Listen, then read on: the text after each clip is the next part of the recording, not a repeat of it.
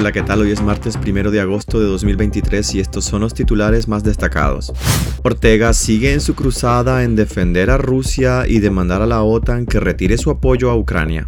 Las remesas familiares dejan a Nicaragua 2.215 millones de dólares en el primer semestre del 2023. El régimen admite difícil situación del dengue en Nicaragua y obliga al MINSA a reforzar el cuidado de casos febriles. Asesinan a una nicaragüense exiliada en España. Inician las fiestas de Santo Domingo en Managua con Reina Rueda y Enrique Armas a la cabeza. Soy Edwin Cáceres y les doy la bienvenida. Ortega sigue en su cruzada en defender a Rusia y demandar a la OTAN que retire su apoyo a Ucrania. El dictador Daniel Ortega defendió nuevamente este lunes la invasión de Rusia a Ucrania y exigió a la Organización del Tratado del Atlántico Norte, OTAN, que retire su apoyo al presidente Volodymyr Zelensky para que ambas naciones dialoguen porque no hay más alternativa de la paz. Ortega, durante el acto del 44 aniversario de la Fuerza Aérea del Ejército de Nicaragua, dijo que estamos frente a una guerra de carácter mundial, donde la OTAN, que según él encabeza Estados Unidos, pretende derrotar, ocupar y apoderarse de Rusia. Ahí no hay, no hay más alternativa que la paz. Es la única alternativa de la paz. Y que la OTAN se retire y que deje que la Federación Rusa con Ucrania se pongan de acuerdo para lograr la paz. Porque la Federación Rusa no aspira a hacerse dueña de Ucrania ni a ocupar Ucrania. No está en los objetivos de la operación especial que bien ha explicado el presidente Putin. Recientemente en la cumbre de la Unión Europea y la Comunidad de Estados de América Latina y el Caribe CELAC, Nicaragua fue el único país que se negó a firmar la declaración que condenaba la guerra contra Ucrania. Ni las dictaduras de Venezuela y Cuba acompañaron a Ortega en su cruzada.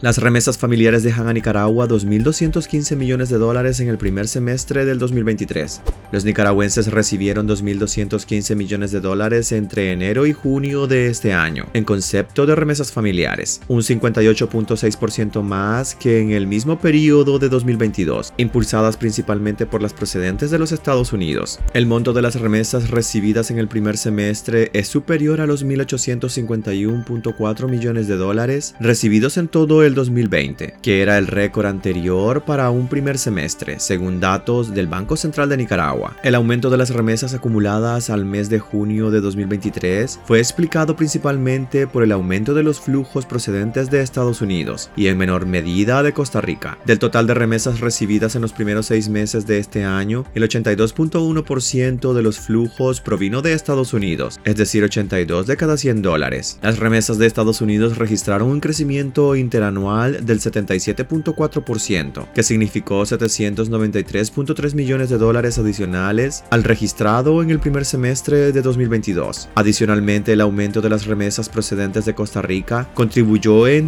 18.5%, equivalente a 24.6 millones de dólares adicionales. El régimen admite difícil situación del dengue en Nicaragua y obliga al MINSA a reforzar el cuidado de casos febriles. El aumento en los casos de dengue en Nicaragua obligó al Ministerio de Salud a publicar una resolución donde orienta a las autoridades de los sistemas locales de atención integral de salud a fortalecer el seguimiento de los pacientes febriles. El MINSA orientó cortar la cadena de transmisión del dengue en los meses de agosto a noviembre, que es cuando más casos se presentan. Según los datos oficiales, en la semana que concluyó el 30 de julio, se registraron 2.965 casos sospechosos de dengue y 130 confirmados, con un aumento del 52% de los casos positivos con relación a la semana anterior. La Organización Panamericana de la Salud contabilizaba en Nicaragua hasta la semana epidemiológica número 25 cerca de 52.780 casos sospechosos de dengue, 1.016 confirmados, 10 casos graves y un fallecido en lo que va del 2023, mientras que en el 2022 Nicaragua reportó un total de 97.541 casos sospechosos, 4.520 casos confirmados, 35 casos graves y no hubo fallecidos por esta causa, según datos oficiales. Asesinan a una nicaragüense exiliada en España. Una nicaragüense de 22 años de edad exiliada en España fue asesinada en la madrugada de este lunes en la localidad de Utrera, provincia de Sevilla. La policía española investiga el crimen como un posible asesinato machista. Sería el número 32 en lo que va de 2023 en este país. La joven identificada como Erika Vanessa Reyes Álvarez vivía con su hermana y otra persona en una casa de acogida de ciudadanos nicaragüenses exiliados en España, debido a la situación de persecución política que atraviesa el país. El cadáver de Álvarez fue encontrado en la vivienda con un fuerte golpe en la cabeza y horas después la Guardia Civil detuvo al marido como presunto autor de los hechos. La llamada a los servicios de emergencia la hizo una vecina del pueblo después de oír los gritos de auxilio de la hermana de la víctima, que al parecer fue la que encontró el cadáver. Por su parte, la alcaldesa en funciones de Utrera, Consuelo Navarro, manifestó su dolor y el de toda la corporación municipal por un hecho tan espantoso. El ayuntamiento de Utrera en Sevilla decretó este primero de agosto un día de luto.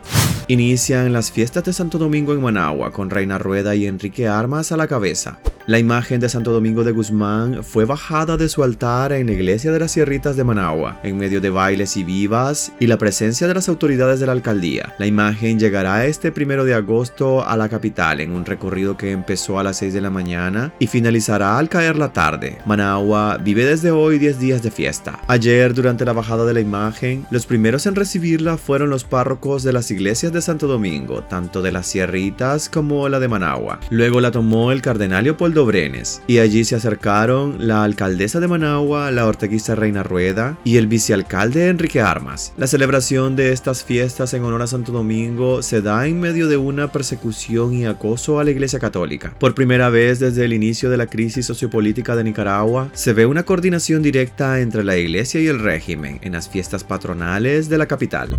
Hasta aquí quedaríamos este martes. Gracias por acompañarnos y recuerden visitar nuestra web despacho505.com para ampliar y conocer más noticias. Y también nuestras redes sociales nos puedes encontrar como Despacho 505. Que tengan un excelente día.